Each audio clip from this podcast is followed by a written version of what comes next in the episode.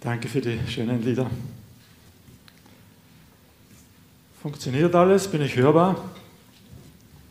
Eh klar, ja. Agip und Ariana wissen schon, was sie tun. Doch eigentlich selbstverständlich. Oder, wenn ich es genau betrachte, ist gar nicht selbstverständlich. Nicht, dass hier das Licht leuchtet, wenn wir reinkommen, nicht, dass der Ton aus dem Lautsprecher kommt, dass das Mikrofon und alles funktioniert, dass wir sogar über Internet in der ganzen Welt empfangbar sind. Ja, vielleicht hören uns Islas zu aus South Carolina, wahrscheinlich nicht gerade jetzt, da ist es noch ein bisschen zu früh. Unglaublich, wie das alles funktioniert, aber selbstverständlich ist gar nichts davon. Nicht, dass die Straßenbahn in der Früh pünktlich gekommen ist, nicht, dass alle Mitarbeiter rechtzeitig da sind. Das sind alles komplexe Systeme, die, da muss vieles zusammenpassen und zusammen funktionieren, damit alles so reibungslos funktioniert, wie wir es irgendwie gewohnt sind und irgendwie erwarten.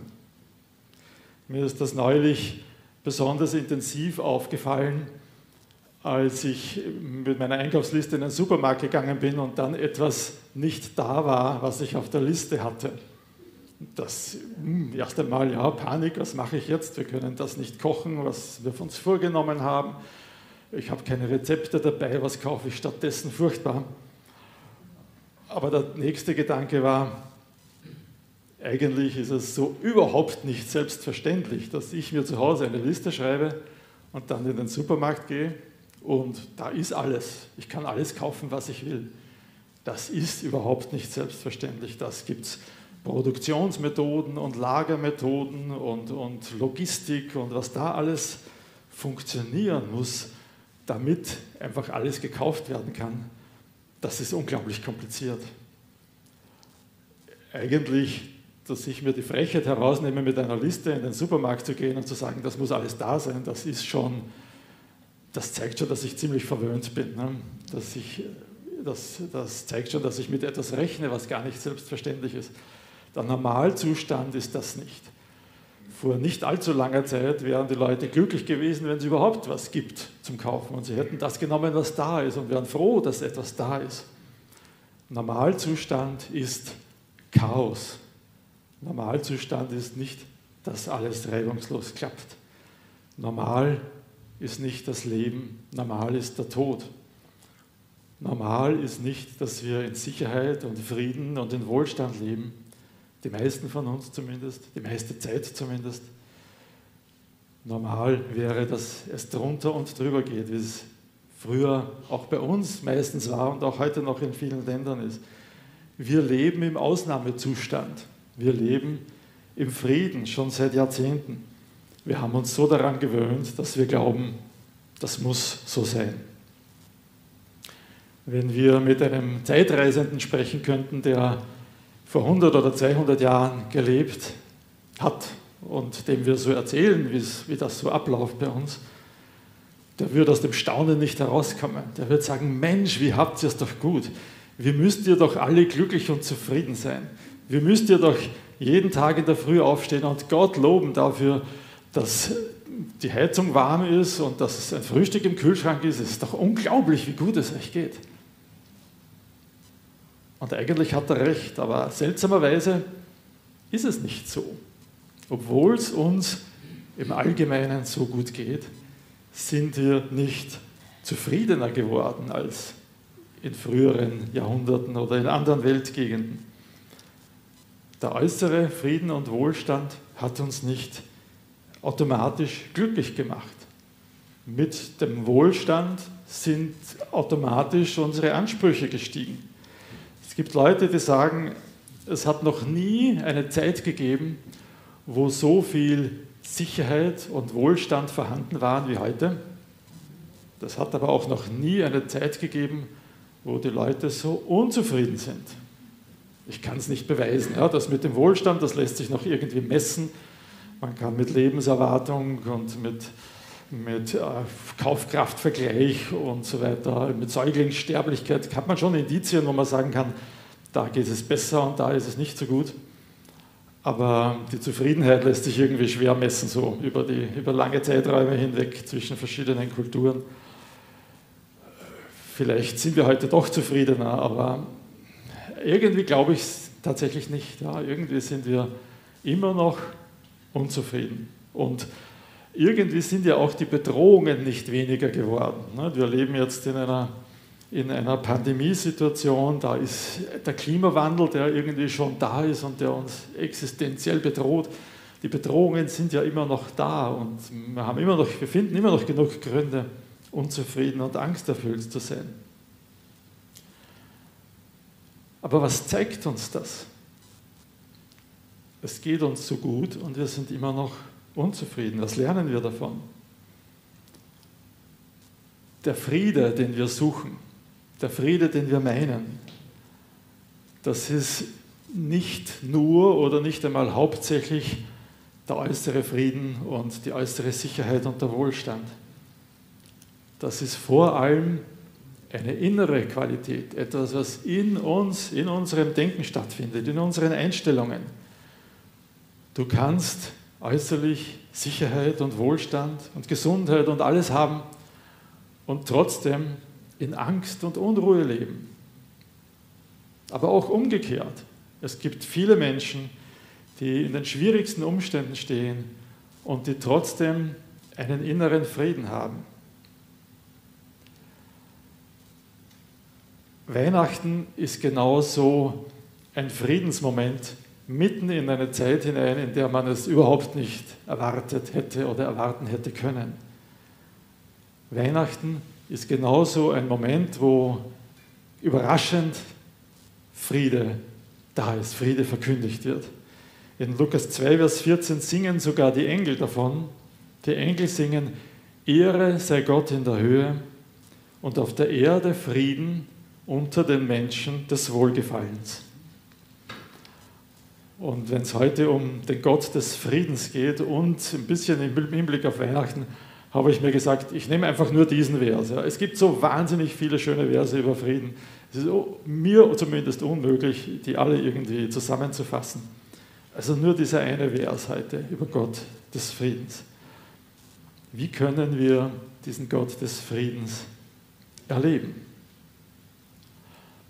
Und da ist mal interessant, dass der Vers nicht mit Frieden beginnt. An der ersten Stelle beginnt, Ehre sei Gott in der Höhe. Ist doch interessant. Irgendwie scheint es Gott furchtbar wichtig zu sein, dass er Ehre bekommt, dass er gelobt wird von den Menschen. Ist das nicht seltsam? Wenn Menschen so sind, dann nennen wir sie eitel. Ja, dann sind das nicht die angenehmsten Zeitgenossen. Wenn ein Mensch dauernd von anderen, von allen gelobt werden will, dauernd Ehre bekommen will, dann ist er nicht besonders sympathisch. Ja, manche Diktatoren sind so. Die verlangen von ihren Untertanen, dass sie immer gottgleich verehrt werden. Manche Firmenchefs sind so, ja, frei nach Otto Walkes. Man muss ihn einfach gern haben sonst schmeißt er einen raus. Das sind nicht die besten Menschen, die die immer Ehre haben wollen. Ist es bei Gott auch so? Ist er ein unausstehlicher Tyrann, weil er sagt, ihr müsst mich dauernd loben, ihr müsst mir Ehre bringen? Nein, irgendwie nicht. Nein, bei Gott ist es anders. Gott können wir gar nicht genug loben. Er ist das einzige die einzige Person im Universum, die man dauernd loben kann, ohne Unterbrechung. Und es ist trotzdem nicht genug, weil er ist heilig, er ist durch und durch gut. Er steht über allem. Ihm schadet es nicht, wenn wir ihn dauernd loben. Ja, mir würde es schaden, wenn ich da immer nur gelobt würde. Nein, das wäre nicht gut für mich. Aber bei Gott ist es nicht so. Im Gegenteil, es ist gut, wenn wir Gott loben. Es ist vor allem auch für uns gut. Wir brauchen dieses Lob Gottes mehr, als Gott selbst es braucht. Es ist die wahre Quelle unserer Freude, wenn wir unseren Blick auf ihn richten und erkennen, wie groß und gut er ist und ihn anbeten. Nichts auf der Welt gibt Freude, die bleibt. Aber Gott anzuschauen, Gott zu loben, bringt diese Freude, die nicht wieder auslöschbar ist. Ihn zu anzusehen, ihn zu erkennen, seine Heiligkeit wertzuschätzen, ihn zu loben, ihn zu ehren, das ist unser wahrer Lebenszweck. Und das gibt uns Freude. Indem Gott gelobt werden will, tut er uns Gutes. Indem Gott unser Lob fordert, dient er uns. Und das ist auch der Weg zu dem Frieden, der dann im zweiten Teil des Verses kommt. Gott loben ist der Weg zum Frieden. Den Blick auf ihn richten, das ist das Entscheidende, was in uns diesen Frieden entstehen lassen kann. Was ist dieser Friede eigentlich? Es ist ein großes Wort. Es ist ein, ein Wort, das sich nicht so richtig fassen lässt. Der, Im Hebräischen ist es Shalom, das wissen viele. Es kommt von einem Wort, das bedeutet fertig sein oder vollständig sein, ganz sein, unversehrt sein. Also etwas, was, was intakt ist, wo nichts daran fehlt, wo alles am richtigen Platz ist, wo alles seine rechte Ordnung hat, wo alles so ist, wie es sein soll. Fertig sein, vollständig sein. Das ist, da kommt der Friede her. Und ja, das ist natürlich Friede, das ist Sicherheit, aber da gehört auch irgendwie Wohlbefinden dazu, Gesundheit, ein gewisser Wohlstand, intakte Beziehungen. Da ist ganz viel mit eingeschlossen in diesen Friedensbegriff von Shalom. Was ist das eigentlich? Ja, ist es ein Gefühl? Ja, irgendwie schon. Es hat schon mit einem Gefühl zu tun, mit einem Gefühl des Aufatmens. Aber es ist mehr als das. Es ist nicht nur ein Gefühl. Es ist irgendwie fast mehr eine Überzeugung, eine Herzenshaltung, eine innere Festigkeit, ein Wissen darum, dass alles gut ist. Manchmal ist es vielleicht sogar eigentlich eine Entscheidung, ein fester Entschluss zu sagen, ich vertraue auf Gott, ich weiß, dass er gut ist, ich weiß, dass er heilig ist und auch wenn manches um mich her nicht so ist, wie es sein soll, nicht im Frieden ist, so weiß ich doch, dass er regiert und dass er äh, etwas Gutes daraus machen wird. Manchmal ist es nicht viel mehr als ein Entschluss, manchmal ist es einfach etwas, was uns vollständig erfasst und uns einfach anbieten lässt. Und dieser Friede, dieser Friede ist hier der Erde versprochen. Friede auf Erden. Nicht Friede irgendwann im Jenseits, nicht Friede im nächsten Leben, Friede auf Erden. Ist das nicht genau die Botschaft von Weihnachten? In Jesus, in diesem Kind, das zu Weihnachten gekommen ist, ist Gott auf die Welt gekommen, auf die Erde gekommen. Er macht sich die Hände schmutzig. Er bleibt nicht in der Höhe, wie im ersten Teil des Verses. Er ist gekommen, um hier auf der Erde Frieden zu bringen. Er macht sich die Hände schmutzig, er macht sich die Windeln nass. Er ist gekommen, um bei uns zu sein, um uns diesen Frieden zu bringen. Aber dann auch interessanterweise nicht einfach pauschal Friede allen Menschen, sondern es heißt hier Friede den Menschen des Wohlgefallens. Ja, mehr steht im Originaltext nicht. Wenn in deiner Bibel mehr steht, dann ist das schon Auslegung. Was ist das? Wer sind das, die Menschen des Wohlgefallens? Ja, du überlegst dir vielleicht schon, was ist das für ein Genitiv? Das ein Genitivus objektivus oder ein Genitivus subjektivus? Ja, also bitte, das macht es jetzt komplizierter als notwendig wer hat dieses Wohlgefallen? Ne? Dieses Gott, der Wohlgefallen an diesen Menschen hat, geht es um die Menschen, denen Gott sich zuwendet, denen Gott Gnade geschenkt hat, denen Gott wohlgesonnen ist. Ist das so gemeint? Ne? Gott hat Wohlgefallen an den Menschen?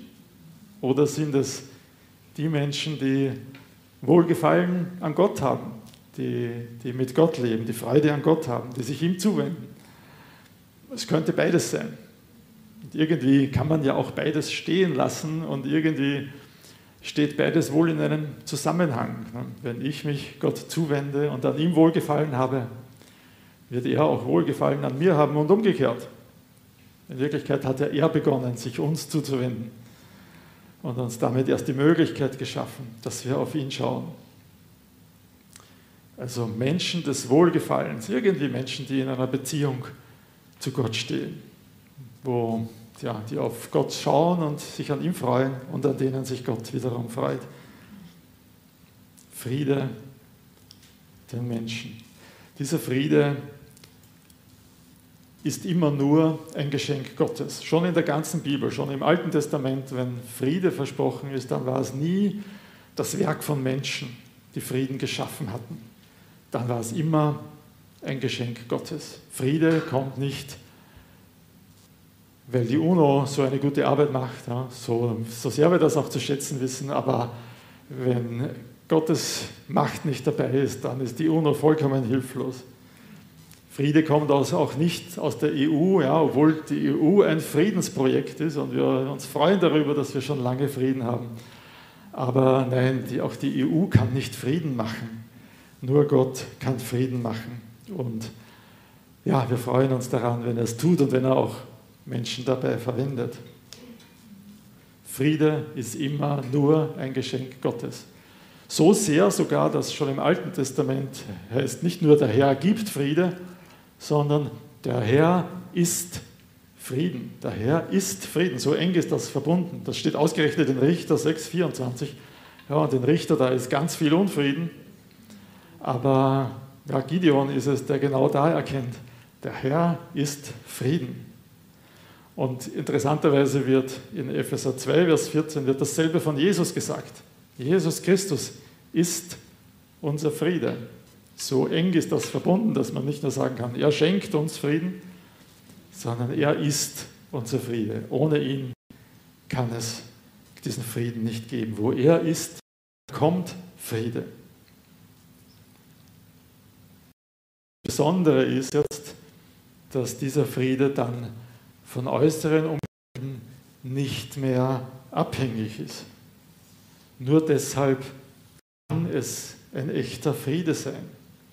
Wenn ich nur dann inneren Frieden habe, wenn es mir äußerlich gut geht, ist das irgendwo ein Widerspruch in sich, weil dann muss ich ja eigentlich ständig im Hinterkopf diese Angst haben, es könnte ja sein, dass der äußere Friede zusammenbricht, dass es mir plötzlich nicht gut geht. Irgendeine Diagnose, plötzlich ist der Friede weg. Die Umstände können sich ändern, aber der Friede, den Gott gibt, der bleibt. Das ist genau der Vers, den Hans gelesen hat, aus Johannes 16, 33. Dies habe ich zu euch gesagt, damit ihr in mir Frieden habt. Und das, was Jesus hier gesagt hat, das ist die ganze, diese lange Abschiedsrede, die Jesus in Johannes hält, wo er sie darauf vorbereitet, dass er bald nicht mehr bei ihnen sein wird, körperlich. Er verspricht ihnen den Heiligen Geist und er sagt, damit ist nicht alles aus, wenn ich wieder zum Vater gehe, sondern damit fängt es erst richtig an. Und das, das Schlusswort von dieser Abschiedsrede sind diese Verse. Dies habe ich zu euch gesagt, dass ihr in mir Frieden habt. In der Welt seid ihr im Bedrängnis bleibt stehen. Aber habt Mut. Ich habe die Welt besiegt. Also Friede trotz und in und mitten in dieser Bedrängnis. Und Jesus selbst hat das auf unnachahmliche Weise demonstriert, vorgeführt, wie das funktioniert. Es ist eines der bekanntesten Ereignisse in den Evangelien, wo die Jünger im Sturm sind und Jesus dann diesen Sturm stillt. Und dieses Ereignis hat eigentlich alles, was ich heute sagen wollte. Markus 4, Vers 37 bis 41 als Beispiel, lese ich es aus dem Markus-Evangelium. Da sind die Jünger mit Jesus im Boot und dann heißt es, plötzlich erhob sich ein heftiger Wirbelsturm und die Wellen schlugen in das Boot, sodass es sich mit Wasser zu füllen begann. Er aber, nämlich Jesus, Jesus aber lag hinten im Boot auf einem Polster und schlief. Sie weckten ihn und riefen, Meister, kümmert es dich nicht, dass wir zugrunde gehen? Da stand er auf, drohte dem Wind und sagte zu dem See, Schweig, sei still. Und der Wind legte sich und es trat völlige Stille ein. Er sagte zu ihnen, warum habt ihr solche Angst? Habt ihr noch keinen Glauben? Da ergriff sie große Furcht und sie sagten zueinander, was ist das für ein Mensch, dass ihm sogar der Wind und der See gehorchen?